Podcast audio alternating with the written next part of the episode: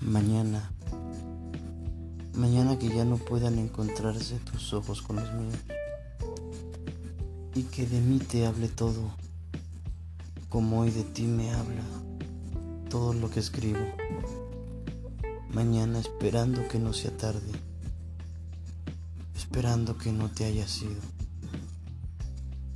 Mañana esperando que la vida me dé esas fuerzas con las que quizás hoy no vivo porque no te pierdo por no amarte, sino por callar esto que ahora digo.